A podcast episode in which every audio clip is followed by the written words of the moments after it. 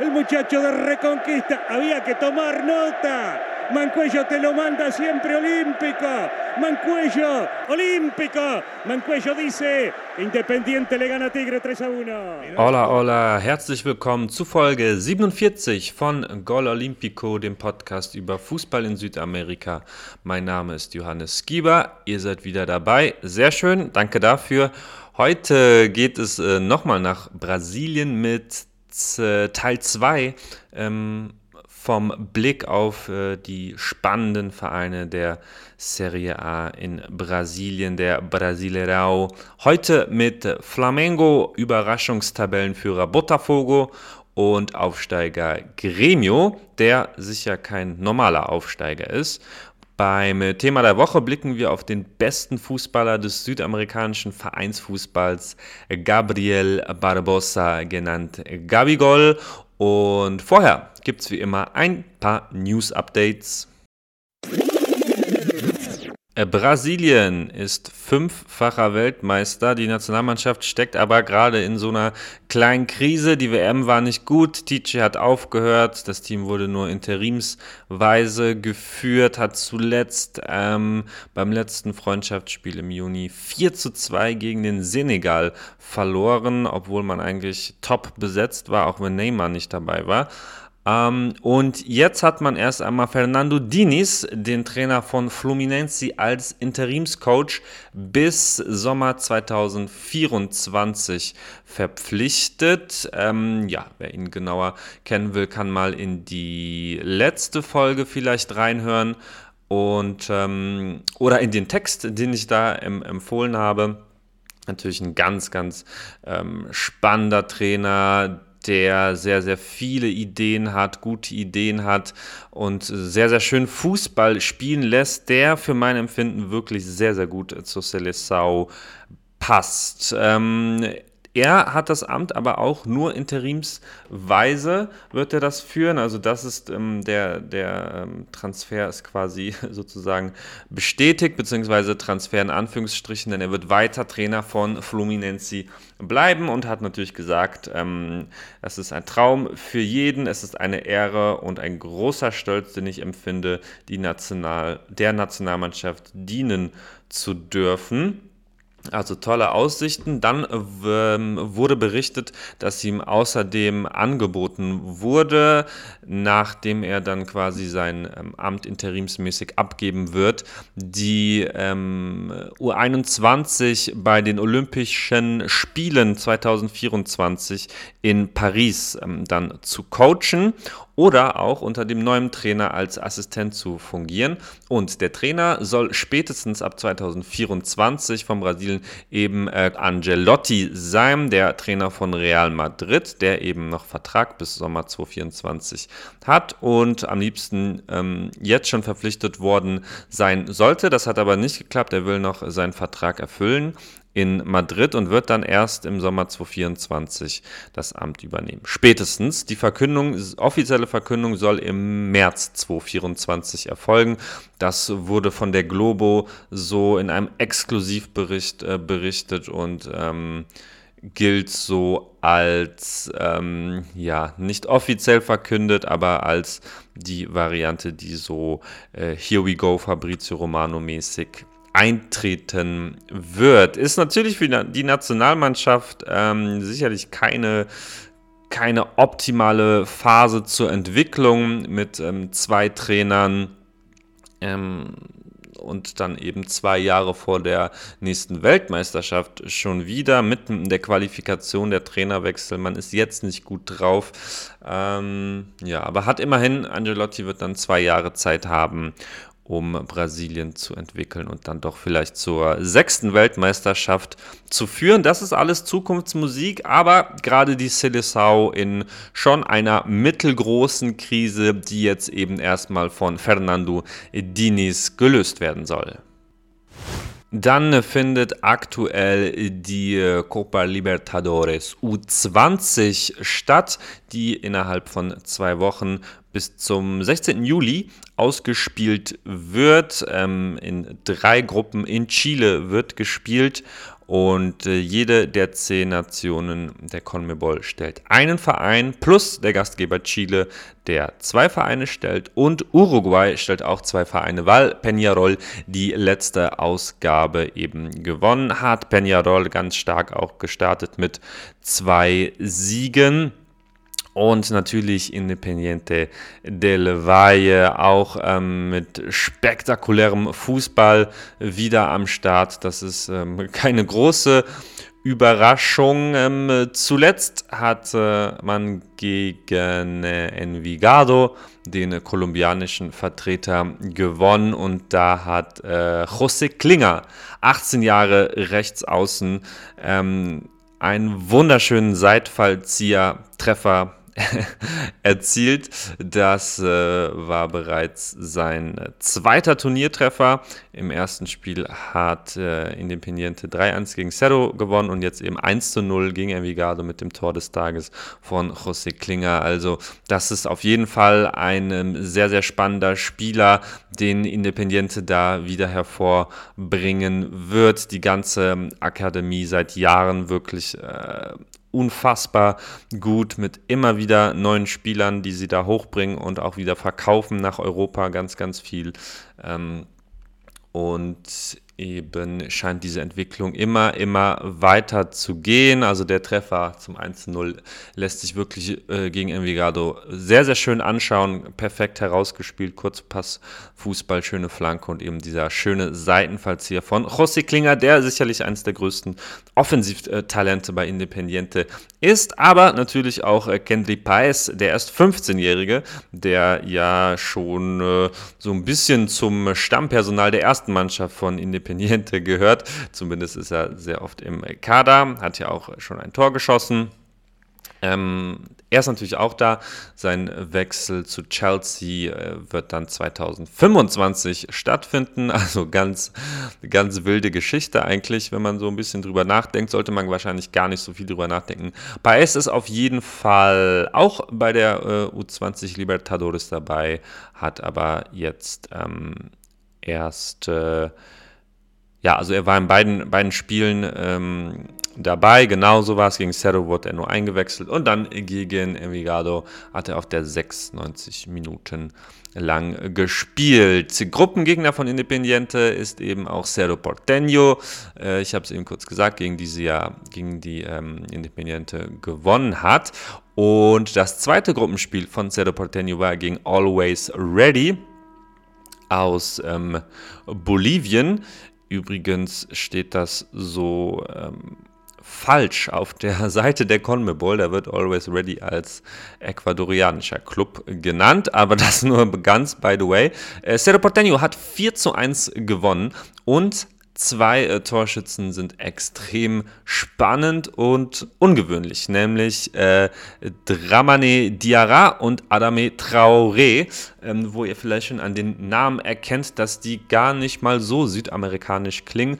Das sind zwei Spieler aus Mali, beziehungsweise Traoré hat wohl den somalischen Pass ähm, aber bei, kommen, sind beide aus Mali zu Cerro gekommen im März 2022 im Zuge des Transfers von Arsamendia ähm, nach Spanien, also von Cerro nach Spanien.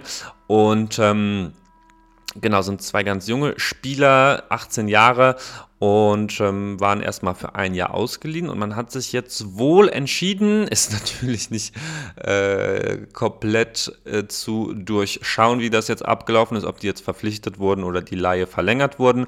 Auf jeden Fall haben sowohl Diarra als auch Traoré jetzt eben äh, getroffen gegen Always Ready und Adame Traoré der Somalier, ist, ähm, wurde zum Spieler des Spiels sogar äh, gewählt. Also das ist ähm, natürlich so ein bisschen äh, ungewöhnlich, wie das äh, diese Transfers von afrikanischen Spielern nach Paraguay der U19-Trainer von Cerro Diego Gavilan hatte ähm, damals bei Versus Radio 2022 über ähm, beide gesagt, dass sie wirklich sehr großes Potenzial haben, dass sie gut in der Gruppe an, ähm, ähm ankommen und auch das Potenzial haben, in der Primera in Paraguay äh, mal zu spielen. Ähm, Adama Traoré wurde da so ein bisschen noch hervorgehoben, dass er sich noch besser anpasst. Er spricht halt auch ähm, Englisch und ähm, Diarra spricht nur Französisch, hat aber wohl ein größeres Talent, ähm, ist sehr groß, sehr stark, linker Flügelspieler und hat ein sehr, sehr interessantes Profil, wie Gavilan damals gesagt hat. Also die zwei werden wohl ähm, überzeugt haben und sind jetzt äh, ja, in Ceros U20 dabei bei der äh, U20 Libertadores und haben beide gescored.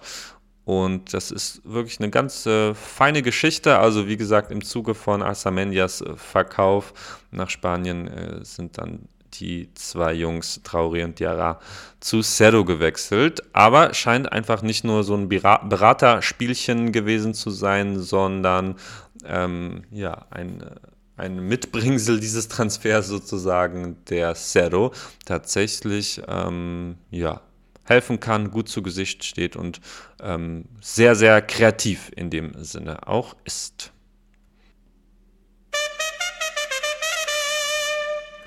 Rapper, Designer, Celebrity, Fußballprofi.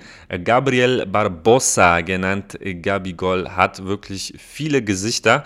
Der Stürmerstar von Flamengo aus Rio de Janeiro ist eine umstrittene nationale Fußballikone Brasiliens. Seine Extravaganz auf dem Platz, neben dem Platz ist, ähm, ja, schafft für viele Fans, Medien, Gegenspieler immer wieder viele Reibungspunkte, wie man sie ja heutzutage so im glatt gebügelten Profi-Geschäft ähm, eher seltener findet. Und trotz dieser ganzen Nebenschauplätze gelingt es Gabigol gleichzeitig ähm, dem Leistungssport, dem Profifußball völlig hinzugeben und dabei sehr, sehr große Erfolge zu feiern, die ihn auch in die Seleção geführt haben, aber nicht zur WM.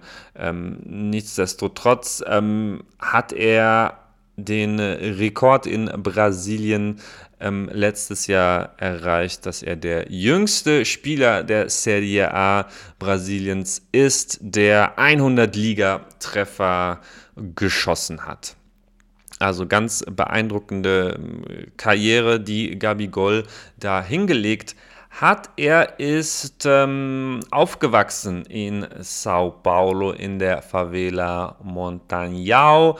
Seine Familie war gemessen an der finanziellen Lage eher so eine bürgerliche Familie, also keine absolut arme Familie und so sein soziales Umfeld war relativ ähm, stabil, aber da sie eben trotzdem in einer Favela gewohnt haben, ähm, ja, war das Leben natürlich trotzdem mit vielen Gefahren verbunden, sprich Bandenkriege verfeindeter Drogengangs in unmittelbarer Umgebung. Das gehörte zum Alltag der Familie Barbosa. Und der Fußball war dann ähm, fast schon ganz klischeehaft für Gabi ähm, ja, eine schöne Ablenkung.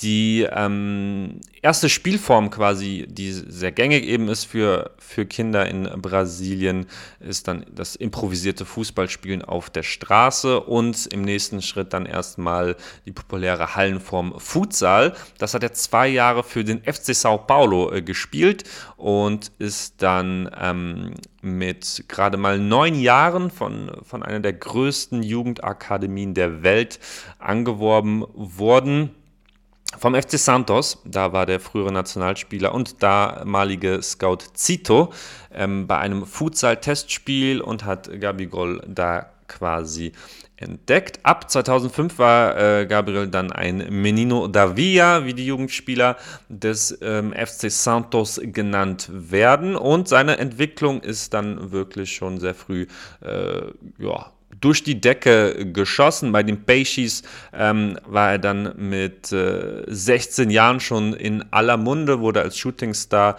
bezeichnet. Schon so ein bisschen Richtung kann man das vielleicht vergleichen, wie das bei Enrique der Fall war. Nur nicht mit so einem internationalen Hype. Ähm, Genau, das wurde auch ähm, natürlich sein, sein Berater, Wagner Ribeiro, ähm, hat natürlich auch so die Öffentlichkeit so ein bisschen gesucht, um, um Gabigol schon früh äh, in den Markt zu bringen, früh vorzustellen. Und dann hat er mal gesagt in einem Interview oder behauptet, wie auch immer, dass äh, Gabigol mit 16 Jahren bereits 600 Tore im Futsal und Fußball erzielt hat und das wurde aber wohl von der Familie aber auch genauso dokumentiert und so wurde eben sein Spitzname Gabigol ähm, geboren. Ähm, unabhängig dann dieser ganzen Nebenschauplätze und eben schon viel Tamtam -Tam um seine Person so ein bisschen, äh, war Gabigol einfach ein, äh, oder ist er immer noch ein hochtalentierter Fußballspieler, der ähm, ja, ganz, ganz tollen und erfolgreichen Fußball eben ähm, spielt. Dann ähm, der FC Santos, in dessen äh, Trikot-Outfit hat Gabigol schon als Kind posiert. Da gibt es auf jeden Fall Kinderfotos, wo er im F äh, Trikot des FC Santos zu sehen ist. Santos liegt ja südlich von Sao Paulo. Ähm, das war also sein Herzensverein und eben auch der äh, Club, der ihn den Weg in den Profifußball geebnet hat. Äh, Gabigol hat dann 2013 mit 16 Jahren sein Profidebüt äh, gegeben ähm, und parallel hat er dann auch schon in den äh, Junioren-Nationalmannschaften Brasiliens gespielt und ähm, ist dann 2013 mit der U17 auch Weltmeister geworden. Und im äh, zweiten Profijahr beim FC Santos 2014 ist er dann als 17-jähriger ähm, Stammspieler geworden, bei einem eben der, der größten Vereine der Welt, äh, wenn man so will, wenn man die Historie betrachtet und hat dann auch im ersten Jahr gleich acht Tore erzielt. Ähm, ja, ist dann natürlich ein, eine komplett herausragende Leistung als 17-Jähriger da ähm, so zu performen. Ähm, ja, neben seiner Kreativität und äh, guten Technik und, ähm, und so weiter sticht vor allem ähm, auch sein sehr, sehr guter Torabschluss heraus, aber eben auch seine Extravaganz, also sein ähm, Treffer ähm, 2014 gegen Chapo Coenzi hat er damals mit so einem äh, Karate-Kick-Jubel gefeiert, bei dem er dann so die Eckfahne mit so einem, äh, mit so einem gefühlvollen Sidekick äh, äh, getreten hat. Und ähm, genau, also so dieser Torjubel, dann auch so die Interaktion mit den Fans, schon damals eine ja, auffällige, schnittige Frisur das hat eben ähm, neben seiner fußballerischen Klasse eben auch so seinen Wiedererkennungswert schon damals ähm, gesteigert, was aber eben trotzdem nicht darüber hinwegtäuschen soll, dass er einfach ein richtig, richtig guter Stürmer ist. Äh, bis 2016 ging es in der Karriere von, von äh, Gabriel Barbosa also nur nach oben. Der vorläufige vorläufige Höhepunkt von Gabi war dann sein Debüt in der Seleção und der Gewinn der Goldmedaille bei den Olympischen Spielen in Rio de Janeiro, in dessen äh, Nachgang er dann quasi an seinem 20. Geburtstag im August 2016 für 27 Millionen Euro zu Inter Mailand nach Italien gewechselt ist. Dann, ähm, ja, ist es gleichzeitig so ein Knacks für die Karriere von, von äh, Gabi Goll. Die Zeit läuft wirklich unerwartet schlecht. Im ersten Jahr bei Inter kommt, ähm, kommt das immer noch große Talent, also immer ein ganz junger Spieler natürlich, auf äh, gerade einmal neun Kurzeinsätze. Äh, das war aber auch, muss man sagen, äh, Inter zu, zu der Zeit von Frank de Boer trainiert. Wirklich eine absolut katastrophale Führung unter ihm. Ähm, aber auch unter Stefano Pioli konnte sich äh, Gabigol dann nicht durchsetzen. Den einzigen Treffer, den er in Italien erzielen, ähm, erzielt hat, feiert er dann, äh, ja, wie es für ihn typisch ist, ähm, sehr ausgelassen. Das war so der einzige flüchtige Moment während seines Europa-Aufenthalts, in dem so ein bisschen Hoffnung aufkommt, dass der, äh, ja, dieses brasilianische Talent einfach doch noch die Kurve bekommt, aber allen Hoffnungen, äh, ja, waren vergebens. Äh, De Boer hat dann ein paar Jahre später im Interview äh, über Gabi Gol Folgendes gesagt, äh, wir haben ihn Gabi No Goal genannt, er ist mit einem Social Media Manager und einem Bodyguard angereist, auf dem Platz hat er nichts gezeigt.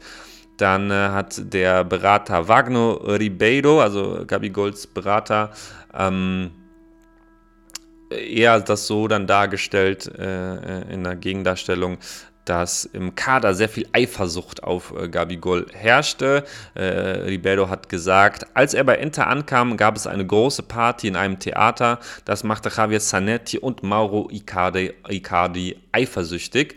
Und ja, was auch immer an beiden Aussagen äh, wirklich dran ist und was da wirklich stimmt, ähm, ist gar nicht so wichtig. Es zeigt auf jeden Fall sehr gut, dass eben keine angenehme Atmosphäre für äh, Gabi Goll ähm, geherrscht hat und eben viele negative Einflüsse so äh, drumherum waren. Ähm, nach einem Jahr in Italien äh, wurde Gabi dann nach Lissabon zu Benfica ausgeliehen und da äh, ging es genauso schlecht weiter, hat dann wettbewerbsübergreifend nur fünfmal gespielt. Die Leihe wurde dann im Winter abgebrochen. Dann folgte Jan ein schwerer Schritt, muss das sicherlich gewesen sein, denn es ging per Laie zurück nach äh, Brasilien zum FC Santos. War sicherlich keine, keine ähm, einfache Entscheidung, denn das ist natürlich so, ähm, dass die äh, vergleichsweise emotionale und nicht immer faire brasilianische Medienlandschaft die, ähm, die, die, diese Rückkehr quasi gleichgesetzt hat mit einem Scheitern von, äh, von Gabigol, obwohl er eben ja noch immer Anfang 20 war. Ähm, ja, in der Nachbetrachtung ist das natürlich auch keine, keine ganz falsche Einschätzung. Äh, er ist ja quasi, er konnte sich ja nicht durchsetzen tatsächlich. Äh, dennoch ist das natürlich viel zu, viel zu kurz gedacht, so diesen, diese erfolglosen anderthalb Jahre in Europa einzig auf das persönliche Versagen von, von Gabigol zurückzuführen. Äh, ja, eben weil Inter Mailand auch unter Frank de Boer wirklich das, äh, das schlechteste Inter der letzten Dekade war, würde ich sagen. Ähm, genau, und für, den, äh, für Gabigol ist eben so ein harmonisches Umfeld und eine ehrliche Wertschätzung, die er eben in Europa zu keinem Zeitpunkt gespürt hat. Äh, das spielt für ihn eben, das wird deutlich in den, Na in den Jahren danach eine sehr, sehr große Rolle, denn äh, ja, ohne diesen Wohlfühlfaktor kann er einfach nicht seine, seine Leistung abrufen. Es ging dann, wie gesagt, zurück zum FC Santos, wo er natürlich jeden Zentimeter des Stadions des Villa Belmiro genauestens kennt und äh, ja, von Mitspielern, Mitarbeitern und vor allem auch den Fans eben sehr geliebt wird, äh, wurde, muss man sagen. Ähm, dann hat äh, Gabi, Gabi Goll 18 Tore direkt geschossen bei dieser Leihe und ähm, wurde Torschützenkönig in der Serie A und genau hat dann eben zu Hause wieder gezeigt, was ihn so, so ähm, stark macht und hat dann äh, sein, seine Tore mit dem Aus, ähm, Ausschrei, also hat dann immer so geschrien ins Publikum, Lardosilar, Home Sweet Home heißt es so äh, in etwa, damit kann man das übersetzen und ähm, Genau, hat, hat wirklich richtig gut performt, so wie noch nie eigentlich vorher. Ähm, ja, kann man natürlich auch sehen, dass er in Europa dann vielleicht doch ein bisschen gereift ist, doch was mitgenommen hat, äh, auch wenn es dort nicht geklappt hat. Und äh, genau, also zusätzlich ganz, ganz allgemein zu Gabi Goll ist, ist äh, er ist ja kein Angreifer, der der nur im 16er steht und, und äh, also kein Strafraumstürmer, ähm, der nur Abschlussqualitäten hat, sondern eben jemand auch, der das Spiel mitgestaltet, sich immer wieder fallen lässt und, und kreiert eben. Und ähm, genau, so wurde er dann auch beim FC Santos in dieser Zeit äh, vom, neben seinem Top-Torjäger-Dasein eben gleichzeitig zu äh, einem der besten Vorlagengeber des Landes. Und genau, neben dem Platz geriet dann auch immer wieder so sein Privatleben in die Boulevardmedien. Er war dann zu dieser Zeit ähm, mit äh, Neymars Schwester Raffaella äh, zusammen. War auf jeden Fall auch so ein On-Off-Ding, gerade wie es gerade ist gibt es wohl gerade ein Liebescomeback, aber das nur nebenbei. Äh, der Vollständigkeit halber muss das aber natürlich erwähnt werden. Ähm, genau, nach der erfolgreichen Leihe beim FC Santos musste Gabi dann äh, natürlich zurück äh, zu Inter Mailand. FC Santos konnte konnt sich äh, Gabi ja vorne und hinten nicht leisten. FC Santos ja auch immer wieder mit dem Transferverbot belegt und so weiter. Und wir erinnern uns, er ist ja für 27 Millionen Euro äh, von, äh, von Santos zu Inter gewechselt. Und das ist natürlich klar, dass, äh, dass Inter ihn dann nicht für einen Spottpreis wieder zurückgibt, um eben das, äh, das Verlustgeschäft möglichst äh, gering zu halten. Und ja, der FC Santos konnte sich eine Verpflichtung eben nicht leisten und auch kein weiteres Leihgeschäft. Ähm, ist aber für Gabriel Barbosa in dem Sinne zu diesem Zeitpunkt nicht sehr dramatisch, denn eben, ich habe es eben gesagt, er wurde Torjäger beim F äh, Torschützenkönig beim FC Santos, hat sich spielerisch wirklich nochmal weiterentwickelt. Und dann gab es sehr, sehr viele Interessenten. Es gab wohl auch einige Premier League-Clubs angeblich, die ähm, begeistert von, von Gabigol waren und trotz seines äh, Scheiterns da interessiert waren. Aber äh, Erst ähm, war es dann so, dass Flamengo eben dann richtig ernst gemacht hat und Gabigol aber auch erstmal ausgeliehen hat. Für die Saison 2019 war das. Und ähm, ja, das ist auf jeden Fall so ein sehr prägendes Jahr noch für, für Gabigol gewesen auf dem Platz, weil das ist so das Jahr, wo er so den ganzen Ruhm quasi noch mehr äh, bekommen hat. Beim äh, beliebtesten Verein Südamerikas, das ist Flamengo, ähm, hat er damals dann 23-Jährige so seine individuelle Klasse nochmal allen irgendwie ähm, gezeigt, weil bisher konnte er nur beim FC Santos äh, in seiner Heimat, äh, bei seinem Heimatverein sozusagen nur performen. Aber ähm, ja, hat bei Flamengo gezeigt, dass er sich, sich eben nochmal äh, weiterentwickelt hat. Ähm, und vor allem hat er neben seiner spielerischen Entwicklung auch körperlich äh, nochmal zugelegt. Ähm, relativ viele Muskeln aufgebaut und ist wirklich ja bis heute sehr, sehr austrainiert. Ähm, und so waren die Verteidiger oder sind die Verteidiger bis heute. Ähm, ja, chancenlos ist ein bisschen übertrieben, aber äh, kaum jemand kann, kann Gol eben in Brasilien, im brasilianischen Vereinsfußball 90 Minuten ähm, aufhalten. Und dieser ähm, austrainierte Körper, den Gabigol so ein bisschen seit 2019 dann, dann wirklich hatte, ähm, hat er dann auch seinem Torjubel angepasst, den er bis heute hat. Also diese Doppel-Bizeps-Pose vom Bodybuilding kennt man das ja, wo er einfach äh, rechts und links die Arme hochnimmt und anspannt. Und ähm, Genau, also auch natürlich so ein bisschen, ähm, ja, hat das natürlich auch wieder für Aufmerksamkeit gesorgt. Die einen lieben es, die anderen hassen es. Ähm, auf jeden Fall konnte sich Gabigol diesen Jubel leisten, weil er einen krassen Körper bekommen hat und eben auch 25 Mal in der Liga getroffen hat, neunmal äh, davon nee, 25 Mal in der Liga und 9 Mal in der Copa Libertadores. Und in beiden Wettbewerben hat äh, Flamengo am Ende den Titel geholt. Und in beiden Wettbewerben wurde Gabi am Ende Torschützenkönig. Und die wichtigsten Tore seiner Karriere hat er auch in diesem Jahr erzielt in Lima im Finale der Copa Libertadores gegen Riva. Tut mir leid, Jascha, dass ich das hier jetzt erwähnen muss. Aber ähm, genau, das war ein sehr, sehr später Doppelpack, 89. Minute und 90 plus 2. Das hat ihn ja schon, äh, kann man so sagen, unsterblich in, in Rio bei Flamengo gemacht ähm, oder auch eigentlich in der Historie der Libertadores, weil es eben sehr, sehr dramatisch war und, und auch sehr, sehr starke Tore.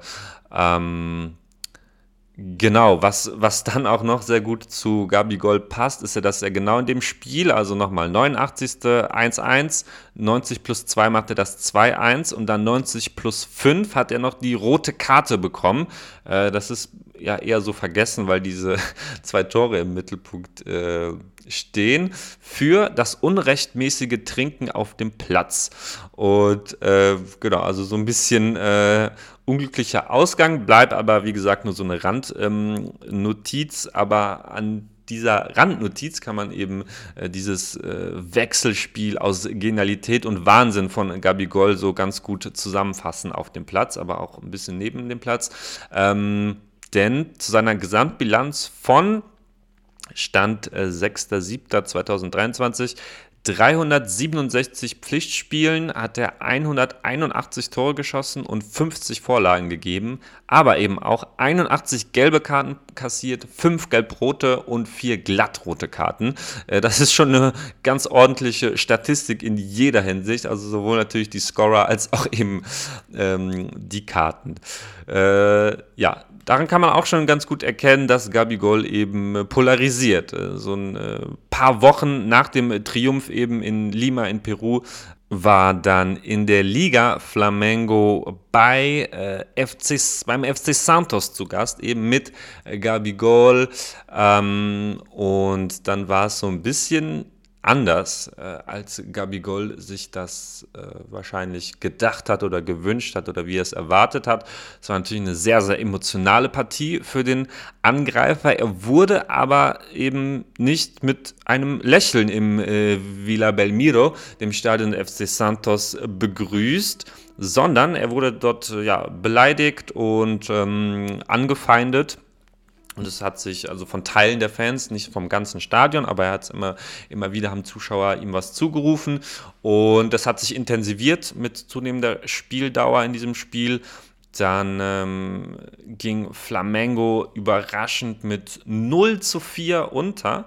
Und beim Stand von 0 zu 3 hat sich dann der ja, sensible Profi Gabigol zu einer äh, ja, Reaktion auf diese Beleidigung hinreißen ähm, lassen. Nach so weiteren spöttischen Bemerkungen hat er dann ähm, hat er sich umgedreht zu den Santos-Fan und so auf sein, sein rechtes Hosenbein hochgezogen und äh, auf sein neuestes Tattoo äh, getippt. Das war nämlich die äh, legendäre Copa Libertadores Trophäe, die er sich da hat tätowieren lassen. Und diese Provokation äh, leuchtete dann so ein bisschen so eine Fehde zwischen äh, Gabi Gol und seinem äh, früheren Herzensverein ein, die eben bis heute anhält. Ähm, Im August 2021 ähm, wo, wo Gabigol dann schon längst äh, fest verpflichtet war von, äh, von Flamengo, ähm, kam es dann zur, zur Revanche. Dann hieß das Ende, äh, das Endergebnis in Santos 4 zu 0, aber diesmal eben für Flamengo. Äh, Gabigol hat dabei drei Treffer erzielt und hat die Tore äh, ja, mit seiner gewohnten Doppel-Bizeps-Pose und so einem inbrünstigen Schrei in Richtung der Heim Heimtribüne, also einfach nur so ein Brüllen einem Ausschrei ähm, gefeiert und ähm, ja, das ist, die, die Geste wurde, diese Provokationen wurden äh, schon sehr, sehr kritisiert, äh, also sowohl von den Verantwortlichen des FC Santos als auch den Medien. Aber zeigt wiederum auch, wie, äh, ja, eben wie sensibel, wie verletzlich äh, ähm, Gabigol ist und ähm, ja, auch getroffen zu sein scheint von diesem anhaltenden äh, Streit mit, äh, mit seinem geliebten Ex-Verein. Äh, aber nicht nur der FC Santos bekommt äh, sozusagen die äh, Imbrunst, wenn man das so nennen kann, von Gabriel Barbosa zu spüren sondern eben auch andere Fangruppen. Dann ähm, hat er letztes Jahr, war das genau, in einem Spiel ähm, äh,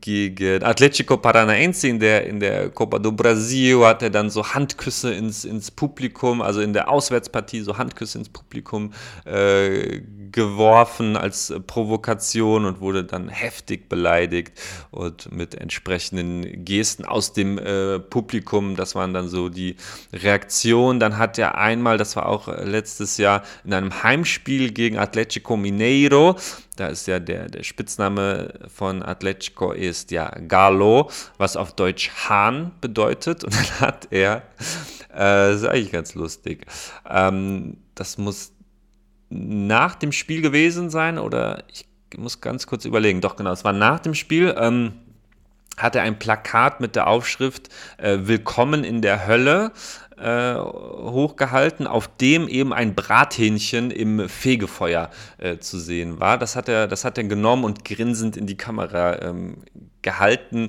Äh, eigentlich ganz witzig, aber hat natürlich sehr, sehr hohe Wellen äh, geschlagen und eben auch viele, viele weitere Anfeindungen.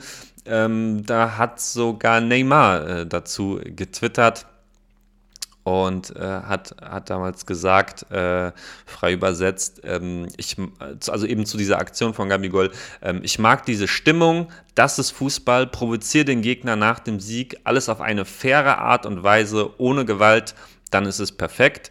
Ich liebe es, gegen meine Freunde zu gewinnen und sie dann zu ärgern, hat er dann dazu gesagt. Eigentlich ganz, ähm, ganz treffend doch, doch formuliert. Aber eben, klar, die äh, brasilianischen Fußballfans sind eben natürlich auch sehr, sehr emotional und ähm, dann muss man natürlich mit, nach so Aktionen eben mit entsprechenden Gegenaktionen rechnen. Ähm, aber eben nicht nur der Fußball spielt eine Rolle im Leben von Gabriel Barbosa. Ähm, er ist sehr ja, geschäftstüchtig, er ist ein Celebrity und vertreibt auch unter dem äh, Gabigol Store dessen, dessen Logo quasi Gabis Doppelbizeps-Pose ist. Äh, auch auf Instagram überall trifft man auf, diese, auf dieses Logo ähm, und vertreibt da diverse Artikel von Unterhosen über äh, Rucksäcke bis hin zu Bartshampoos. Er hat ja auch immer einen sehr, sehr gepflegten äh, und, und gestylten Bart äh, und sogar kleinen äh, Gabigol-Puppen. Äh, die man da kaufen kann. Waren zuletzt, als ich das letzte Mal geguckt habe, ist wo, allerdings jetzt auch ein paar Monate her, äh, zu dem Zeitpunkt waren sie auf jeden Fall leider ausverkauft. Aber äh, schaut mal gerne im Gabi Gold Store vorbei. Vielleicht äh, gibt es die ja wieder. Das hier ist keine bezahlte Werbung. Ähm, dann gibt es natürlich auch noch viele äh, Klamotten, die er da designt, aber er macht eben auch noch ganz geile Musik tatsächlich. Ähm, an seinem 25. Geburtstag hat er ähm, unter dem Rappernamen Lil Gabi seine erste Single äh, veröffentlicht, Sailor. Ähm, auf Deutsch in etwa, was weiß ich. Ähm, und da hat er mit, mit äh, dem brasilianischen Musikgrößen Papachinho und äh, Giorgi äh, einen sehr, sehr geilen Hit eigentlich gelandet, ähm, der auf äh, YouTube und Spotify schon weit über, äh, ich glaube, 50 Millionen Mal ähm, gestreamt wurde. Können wir ja mal ganz kurz reinhören. Debaixo do pano, uma quadrada. Ela é muito linda, decromada. Não sai do meu lado nem por nada. É que eu sou dono da festa. Faço uma party com as bipeladas. Dinheiro eu tô jogando pro lado. Só porque minha conta tá lotada. Tudo que eu faço é claro que é foda. É por isso que os bicos se incomodam. Ando trajado, eu tô sempre na moda. Se eu tô em campo, é certo, é só derrota. Mas eu quero ficar suave, eu quero relaxar. Lil Gabi liebt Musik und Tanzen. Ähm, immer wieder äh, äh, lässt, lässt sich Gabi Gol mit Rap, Rappern, äh, brasilianischen Rappern ablichten oder Musikern und feiert auch äh, ganz gerne mit diesen äh, Musikern wilde Partys in Rio. Ähm, Gibt es viele Videos, wo er torkelnd betrunken äh, von, aus Clubs in Rio ähm, ähm, ähm, ja, rausfällt fast schon. Ähm, und das gab es einmal im letzten Jahr, auch zwei Tage vor einem sehr, sehr wichtigen Spiel gegen äh, Tabellenführer Palmeiras. Ähm, also das war schon ähm, eher grenzwertig. Äh, auch während der Hochphase der Corona-Pandemie ähm, war Gabi Goll ganz kurz in Haft, wurde in Haft genommen, weil er sich auf einer illegalen Party in einem Casino äh, befunden hat. Und ja, saß dann, ich glaube, eine Nacht äh, im, im Gefängnis, Gefängnis. Dann, ähm, ja, also trotz aller kleineren oder größeren Eskapaden und Streitigkeiten ähm, und eben auch den Charakter von, äh, von Gabi Goll, äh, muss man einfach sagen, dass ihn das wahrscheinlich nicht kalt lässt, aber auf dem Platz absolut kalt lässt und er da, glaube ich, sehr, sehr frei ist und einfach liebt, was er da macht.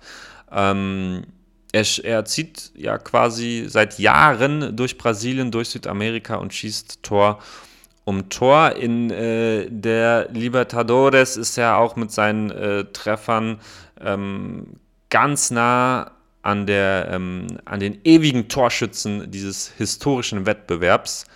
Da liegt er nämlich jetzt mit 26 Jahren, Ende August wird er 27, ähm, auf Rang 4 hat in 54 Copa Libertadores Spielen 31 Tore erzielt.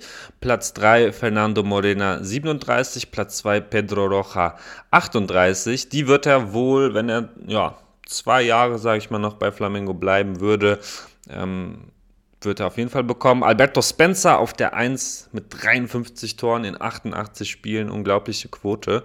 Ähm, ja, wird schwer, ihn da zu erreichen, aber äh, wer weiß, wenn, äh, wenn Gabigol noch länger äh, bei Flamengo bleibt, ist das auf jeden Fall auch noch ein absolut historischer Rekord, den der Stürmer ähm, knacken könnte, auf jeden Fall. Ähm, Genau, dann der äh, Rekord vom letzten Jahr von der 100-Tore-Marke in der Serie A, den ich äh, zu Beginn erwähnt habe, den hat er ähm, auch. In der Seleção wurde er das letzte Mal im Januar 2002, äh, ja, 2022 eingesetzt und ähm, ja, hat sich lange Hoffnung auf eine Nominierung gemacht. Ähm, Tice und sein Co Sampaio haben äh, Gabi immer wieder ausdrücklich äh, gelobt, seinen körperlichen Zustand, seine äh, Einstellung. Ähm, er zeigt Reife, haben sie immer wieder gesagt. Ähm, wurde dann aber nicht nominiert für die WM äh, von Tici. Es wird immer wieder berichtet zwischen äh, Spannungen zwischen äh, Tici und eben Gabriel. Der frühere brasilianische Fußballer Vampeta hat mal behauptet, dass Tice zu ihm gesagt hatte, ähm, Gabigol ist der schlechteste Fußballer, Fußballer, den er je trainiert hat. Der, ähm, also Van Pet hat dann noch hinzugefügt, dass äh, Gabriel Barbosa nur aufgrund der öffentlichen Meinung äh, Teil der brasilianischen Nationalmannschaft war und ähm, spiegelt auch ganz, äh, ganz gut die abstruse äh, Kritik an, an äh, Gabi ähm, wieder. Also äh, allein die Zahlen sprechen ja absolut für, für Gol. Ob er für die Seleção nominiert werden muss oder nicht, ist eine andere Frage, aber es ist äh, natürlich, wenn er nominiert wird, keine unverdiente Sache, seit Jahren auf so einem hohen Niveau so viele Tore zu erzielen und ähm, so tollen Fußball zu spielen. Ähm, ja, zeigt halt auch, dass er, dass er, dass dadurch, dass er eben so polarisiert, ähm, dass einige in Brasilien das eben nicht trennen können. Also dass die sportliche äh, Leistung und ähm, ja, durch seine Provokation äh, fällt, fällt, er dann eher negativ auf und das ähm, spiegelt sich dann leider teilweise in den Bewertungen seiner fußballerischen ähm, Leistung wieder. Da muss Gabigol ähm, ja, schon immer mit kämpfen oder seit einigen Jahren. Ähm, ja, in jeder Transferperiode äh, gibt es dann immer wieder Gerüchte, um, ähm, um eine Rückkehr von, äh, von Gabigol. Hat ja auch im letzten äh, Copa Libertadores Finale ähm, gegen Atletico Paranaense getroffen. Da ähm, also auch wieder zum zweiten Mal die Libertadores gewonnen. Im Jahr zuvor zwar gegen Palmeiras äh, verloren, aber da eben auch einen Treffer erzielt. Ähm, ist meiner Meinung nach äh, jetzt auch gerade, wenn man so die letzten äh, drei, vier Jahre betrachtet in der Gesamtheit, doch der, der beste, weil eben konstanteste und, und ähm, spektakulärste ähm, Fußballspieler im südamerikanischen Vereinsfußball, also was das Gesamtpaket äh, so angeht. Also wenn man nur auf die Leistung spricht und das äh, schaut und das Ganze drumherum macht ihn ja eben natürlich auch schon interessant. Also er polarisiert eben und ähm, ist bei vielen auch sehr, sehr unbeliebt. Ähm, was, was ihm, was er natürlich auch selbst verschuldet hat, ähm, aber ja, es beeinflusst eben nicht seine Leistung auf dem Platz. Das finde ich doch sehr, sehr beeindruckend. Ähm, ja, gerade bei Spielern ist natürlich ein Extrembeispieler wie Mario Balotelli, der dann irgendwann nur noch so neben dem Platz für Schlagzeilen gesorgt hat, äh, kriegt Gabigol das irgendwie so ähm, beides hin. Jetzt in der letzten Transferperiode oder aktuellen, besser gesagt, wurde von einem Angebot von Spartak Moskau berichtet. Ähm, hoffen wir mal, dass das nicht zustande kommt. Das wäre ja eine absolute Katastrophe, wenn, wenn man, äh, wenn Südamerika, der südamerikanische Vereinsfußball seinen besten Spieler nach ausgerechnet Russland äh, verliert. Also vor allem auch einer, äh, also mal oder mal abgesehen von den äh, von den äh, äh, äh, Kriegsschauplätzen mit Russland, der Kriegsführung von Russland, ähm, es ist auch von der äh, Qualität der Liga ist die russische Liga ja nicht besser als die brasilianische. Also das würde in vielerlei Hinsicht keinen Sinn machen, außer wahrscheinlich geldmäßig, wobei ich mir da auch ja, oder mich zumindest frage, die russischen Vereine sind ja auch von, von Sanktionen äh, zumindest indirekt betroffen, wie das dann vonstatten ginge. Schauen wir mal. Also ich glaube auch nicht wirklich an einen Wechsel von Gabigol zu Spartak Moskau. Auf jeden Fall, äh, um das abzuschließen, ähm, natürlich äh, äh polarisiert er aber es gibt eben keinen Zweifel daran, dass äh, Gabigol die, die Qualität und mittlerweile auch irgendwo ähm, die Reife für den europäischen Top-Fußball ähm, hat. Um, auch wenn das, äh, das Wort Reife vielleicht im ersten Moment so ein bisschen im Widerspruch zu dem, äh, zu seinen Geschichten und so weiter steht, ist es natürlich eine, auf die fußballerische Reife äh, bezogen und er ist halt ein, ein freaking erfahrener, eiskalter Stürmer, der sehr, sehr viele Schlachten schon äh, geschlagen hat, wie man so schön sagt. Und ähm, ja, es ist aber eben so, dass er in, in seiner Heimat Brasilien äh, eigentlich das gefunden hat, ähm, wonach er ja eigentlich immer gesucht hat, und das ist die Anerkennung. Und das ist ja auch eben mit ein Grund, warum er eben so gut ähm, spielt. Und ähm, ja, man muss auch äh, natürlich, dass, wenn man das Bild ein bisschen größer zeichnen will, ist es einfach richtig geil, so jemanden wie Gabi Goll im Fußball äh, zu haben. Ob man ihn eben liebt oder hasst, ist es trotzdem cool, dass er da ist. Ähm, weil eben natürlich die, die, die Emotionen im Pro Profifußball in den letzten 10, 20, 30 Jahren extrem abgenommen haben. Also jetzt gar nicht mal so von Fanseite, da sicherlich auch, aber ebenso eben von, äh, von Charakteren, ähm, die, ähm, die eben besonders sind. Ähm, und da ist der der Karriereweg oder der Lebensweg von Gabriel Barbossa eben ein, ein abwechslungsreicher Gegenentwurf so vom ähm, klassischen ähm, deutschen Nachwuchsleistungszentrumsspieler, der da hochgezüchtet wird. Und so ist eben äh, Gabi Golds eine, eine Geschichte von, äh, vom Fußball, vom Scheitern, vom Comeback ähm, und ja, eben eine der aufregendsten Persönlichkeiten äh, im, im Fußball, die der Fußball so hat. Aber am Ende ist Gabi Goll auch ein sensibler Mensch, der einfach richtig gut kicken kann.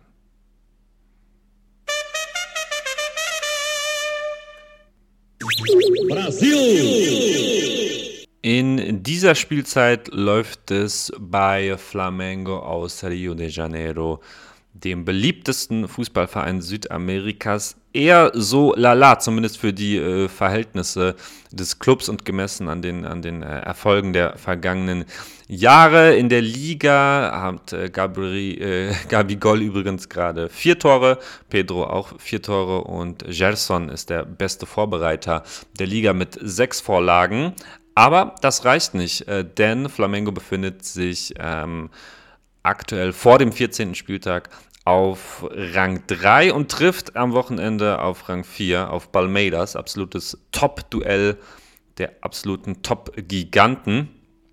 Also Flamengo und Palmeiras ja die zwei Vereine, die die letzten vier Jahren äh, alle vier Libertadores gewonnen haben und in den letzten fünf Jahren äh, vier Meisterschaften unter sich ausgemacht haben. Zwischendurch hat noch einmal Atletico Mineiro gewonnen.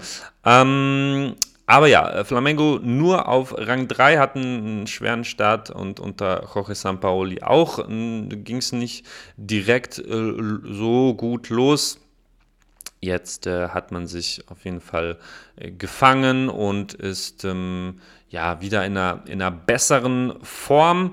Ähm, hat natürlich diese unfassbare Offensive eben mit äh, Gabigol und Pedro, aber eben auch äh, Georgian de Arrascaeta und Everton Ribeiro, dem Nationalspieler Uruguays und Nationalspieler Brasiliens, die äh, in der Regel ja auf den Außen spielen und eben eine, das, das Spiel von Flamengo eben in den letzten vier Jahren und diese Erfolge ähm, alle mitgeprägt haben. Aber Flamengo ist eben natürlich auch sehr finanzstark, haben Gerson für 15 Millionen Euro von ähm, Olympique Marseille zurückgeholt, hat auch so seine kleinen Startschwierigkeiten, aber ist jetzt eben äh, wieder voll am Start. Und dann ist halt auch die Bank übertrieben äh, gut besetzt. Ähm, Neben Everton Ribeiro gibt es noch Everton Cebolinha, der wiederum für 14 Millionen von Benfica kam letztes Jahr schon, äh, aber nicht so richtig ähm, performt, zumindest gemessen an seinem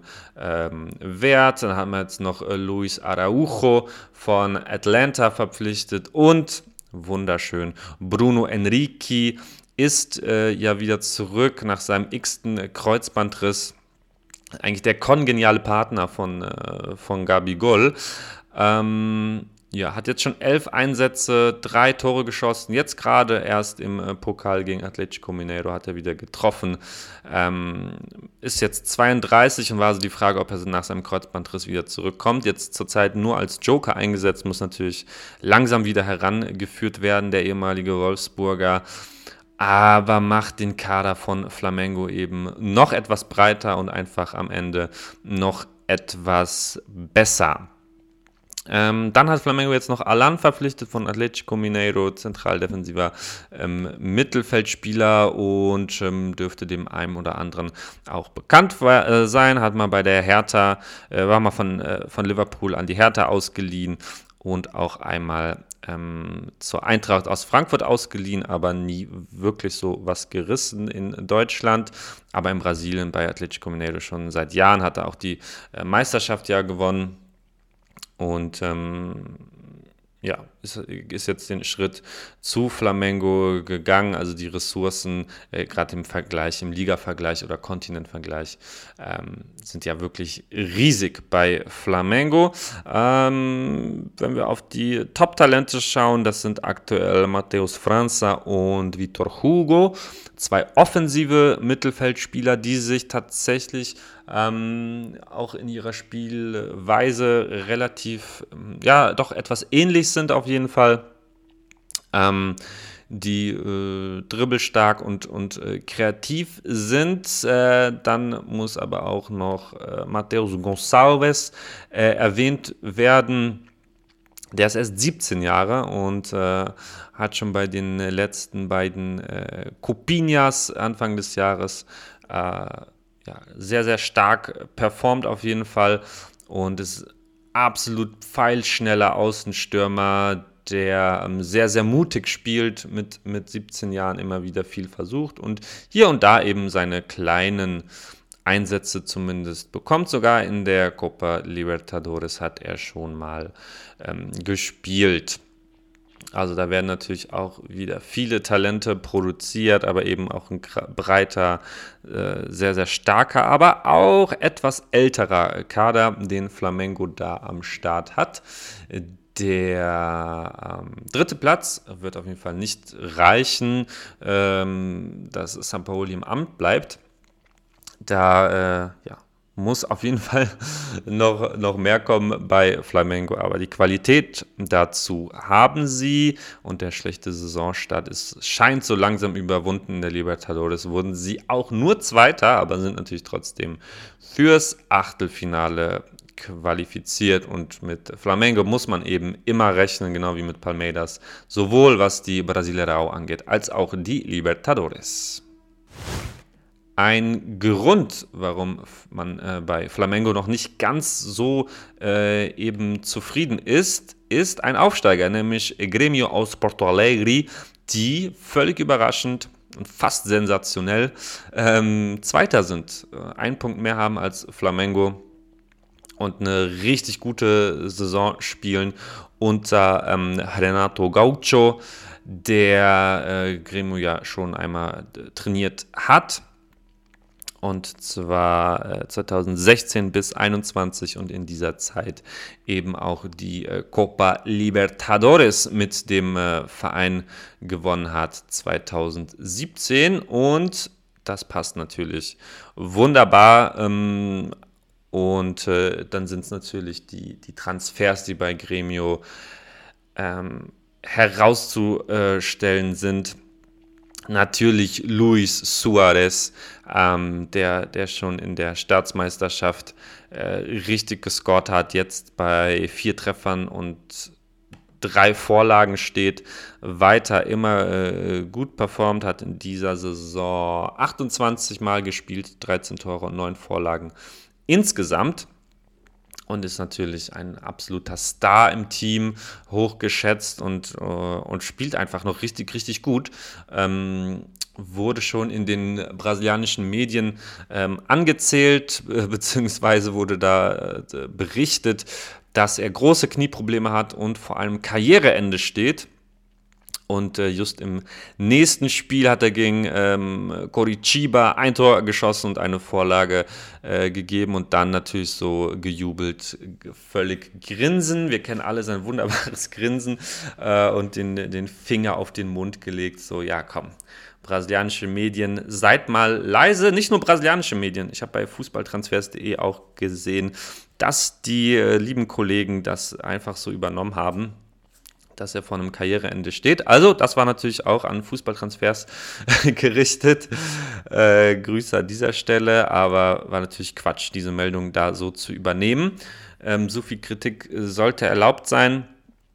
Äh, nichtsdestotrotz äh, stimmt es, dass er äh, immer wieder Knie, Knieprobleme hat, das ist klar. Aber ein Karriereende aktuell ähm, ist absolut kein Thema. Bei Luis Suarez, ein äh, weiterer interessanter Mann, äh, Franco Cristaldo, der von Huracan für 4 Millionen Euro, äh, umgerechnet 4 Millionen Euro zu Gremio gewechselt ist und auch super performt.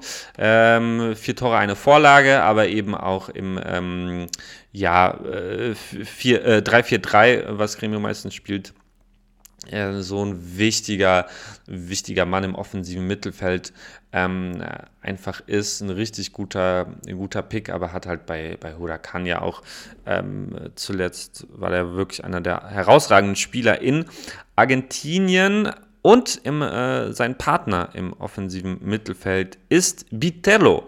23 und zuletzt bei Union Berlin sogar im Gespräch, aber da hat sich jetzt leider, äh, leider nicht mehr so viel ähm, ergeben. Eine ja, offensive 8 ist so seine, seine beste Position, wo er äh, am besten spielt, würde ich sagen.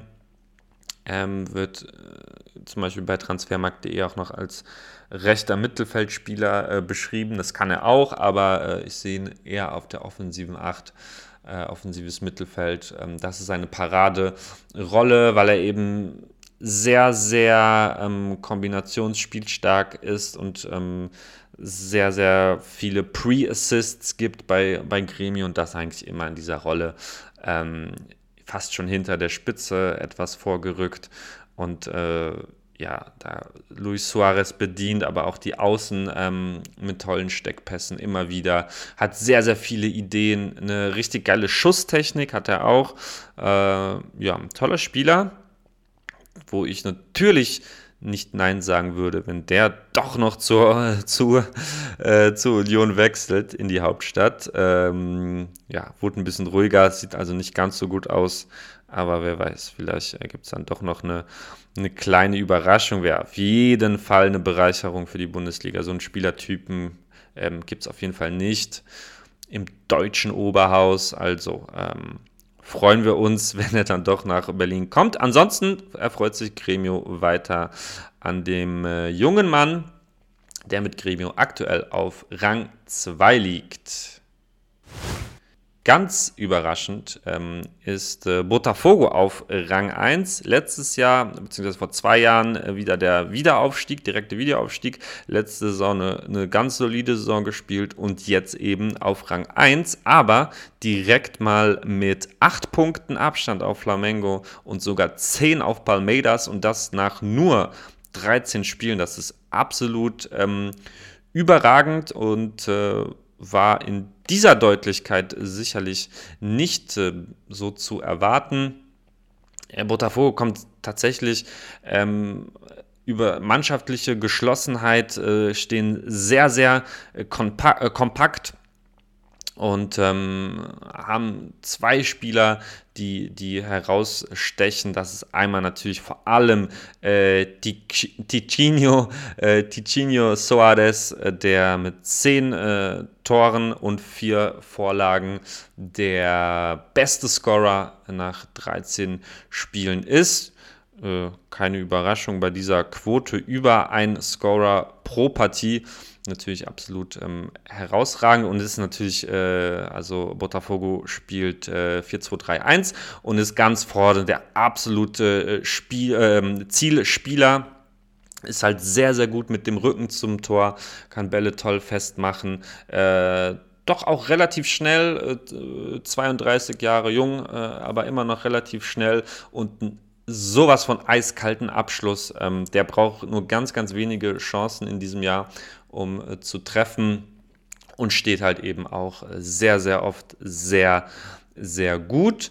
Ähm, der andere Mann von äh, Botafogo ist ähm, Luis Enrique, der Außen, äh, Außenstürmer, der von äh, Olympique Marseille ausgeliehen ist ähm, und jetzt auch zuletzt gegen Vasco da Gama äh, getroffen hat und so seine Erwartungen ein bisschen hier jetzt wieder erfüllt in Brasilien und eine tolle Form hat und der extrem schnell ist, extrem dribbelstark ähm, und einfach richtig Bock hat zu kicken. Das sieht man richtig. Äh, und das äh, sind so zwei Spieler, die bei äh, Botafogo eben gerade so ähm, herausstechen, aber eben äh, sehr, sehr kompakte Mannschaft. Ähm, wenn man sich die, äh, die Statistiken ansieht, in 13 Spielen nur 7 Gegentore ist absoluter Topwert in Brasilien, aber eben auch 22 Tore erzielt. Also da stimmt es halt gerade überall. Haben eine, zumindest die erste Elf ist eine relativ ähm, ja, alte Mannschaft, klingt so, ähm, klingt ein bisschen fies, aber man schaut also äh, Chiquinho äh, Suarez mit 32 Jahren, äh, Luis Enrique natürlich absolut jung mit 21, aber dann ähm, ja Eduardo, der spielt immer auf der 10, ähm, ist 33 Jahre, auf der 6 äh, Chiche 30 und ähm, wen haben wir denn noch meistens auf der 6? Mir gerade der Name entfallen. Ähm, ah, Freitas, genau. Marlon Freitas, äh, 28. Also natürlich keine absolut alten Spieler, aber eben äh, keine, keine jungen Hüpfer. Da ist äh, Luis Enrique ähm, sticht da wirklich absolut heraus. Ähm, Gerade auf Raphael, der Rechtsverteidiger, 32, Marçau, äh, Linksverteidiger, der aber gerade verletzt ist, äh, mit 34 äh, Jahren. Und auch äh, Victor Cuesta, der Argentinier, der Innenverteidiger mit 34. Also, das ist schon eine, schon eine ältere, aber eben sehr, sehr erfahrene Mannschaft, die ähm, ja schon etwas überperformt. Also, ich kann mir dann doch nicht vorstellen, dass sie. Äh, ja, so weiter vorne weg marschieren. Aber da der Abstand eben schon doch relativ deutlich ist, kann ich mir absolut vorstellen, oder es liegt ja eigentlich fast schon auf der Hand, dass äh, sie sehr, sehr lange eine Rolle um die Meisterschaft spielen werden. Aber jetzt wird es interessant, denn der portugiesische Trainer von Botafogo, ähm, äh, Luis Castro, der äh, ist nach langem, langem und relativ ungemütlichem äh, Hin und Her jetzt nach Saudi-Arabien gewechselt, verlässt den Verein, was schon wirklich eigentlich absurd ist, also äh, nach 13 Spielen so äh, in der Liga dazustehen und wirklich was ganz, ganz Tolles aufgebaut ähm, zu haben. Er war ja seit März 2022 schon im Amt, also auch schon die letzte Saison ähm, da für die gute Entwicklung von Botafogo verantwortlich gewesen. Jetzt eigentlich ist da ganz, ganz viel möglich und er verlässt den Verein nach Saudi-Arabien. Das ist schon ein ganz, ganz äh, bitteres, bitteres Stück für, für Botafogo.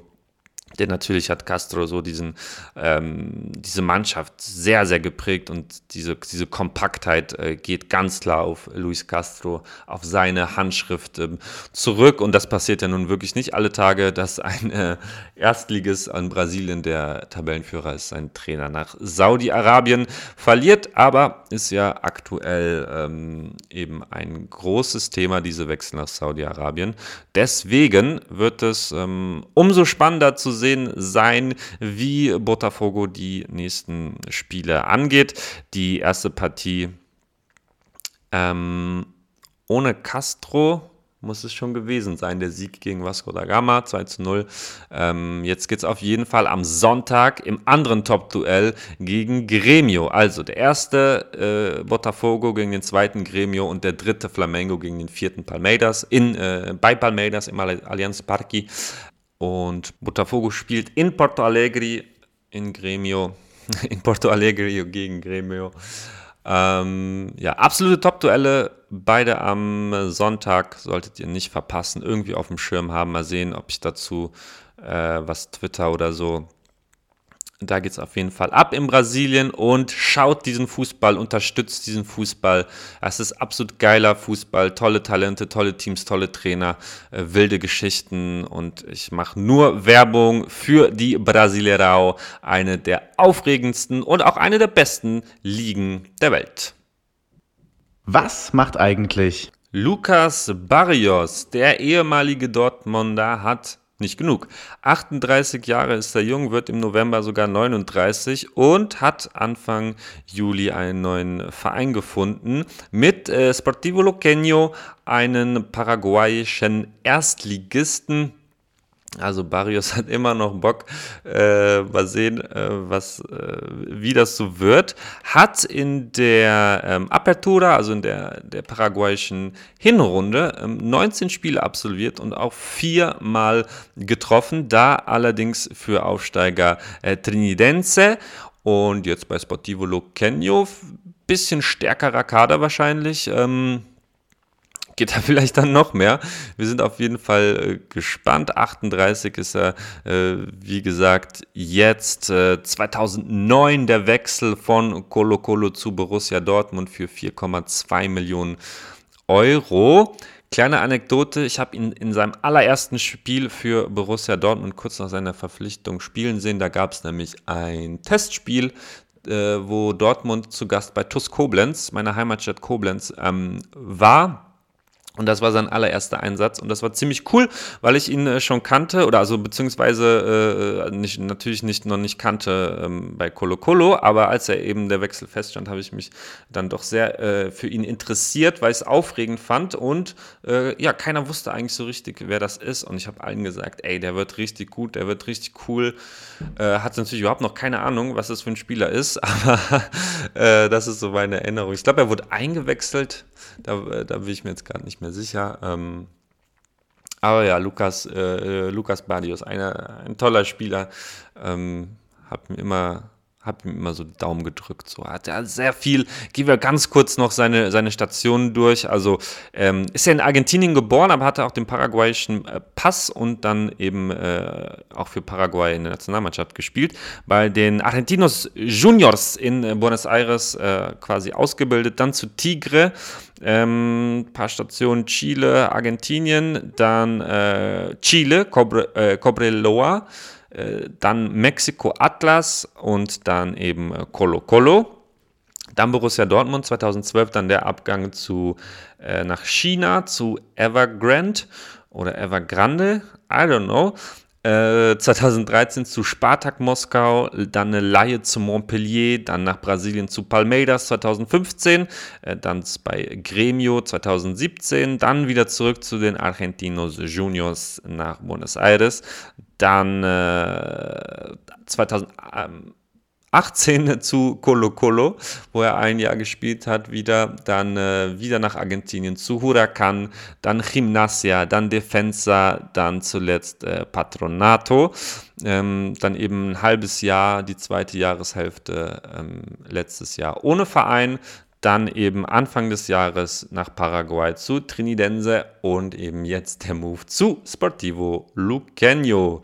Mal sehen, was da noch geht. Lucas Barrios.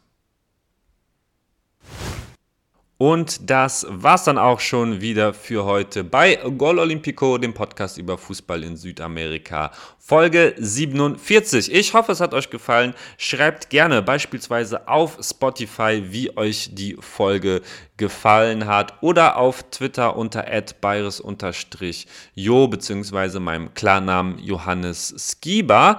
Äh, schreibt auch gerne, wie, was ihr von Gabigol haltet. Also feiert ihr den auch so, äh, ja, wie ich? Das hat man wahrscheinlich so ein bisschen ähm, durchhören können, dass ich auf jeden Fall ein großer Fan von äh, Gabigol bin. Oder seht ihr das ganz kritisch? Findet ihr, das ist zu viel Tamtam -Tam drumherum, zu viel Provokation auf dem Platz, unsportlich? Pipapo, schreibt mir gerne. Ähm, ich, mich interessiert das immer, wie, wie ihr das so seht. Ähm, außerdem könnt ihr mich und diesen Podcast unterstützen bei Kofi, ko-fi.com slash gololympico. Da könnt ihr mir äh, einen Kaffee kaufen oder sowas. Äh, ich liebe Kaffee äh, oder halt auch nicht. Ich danke euch in jedem Fall.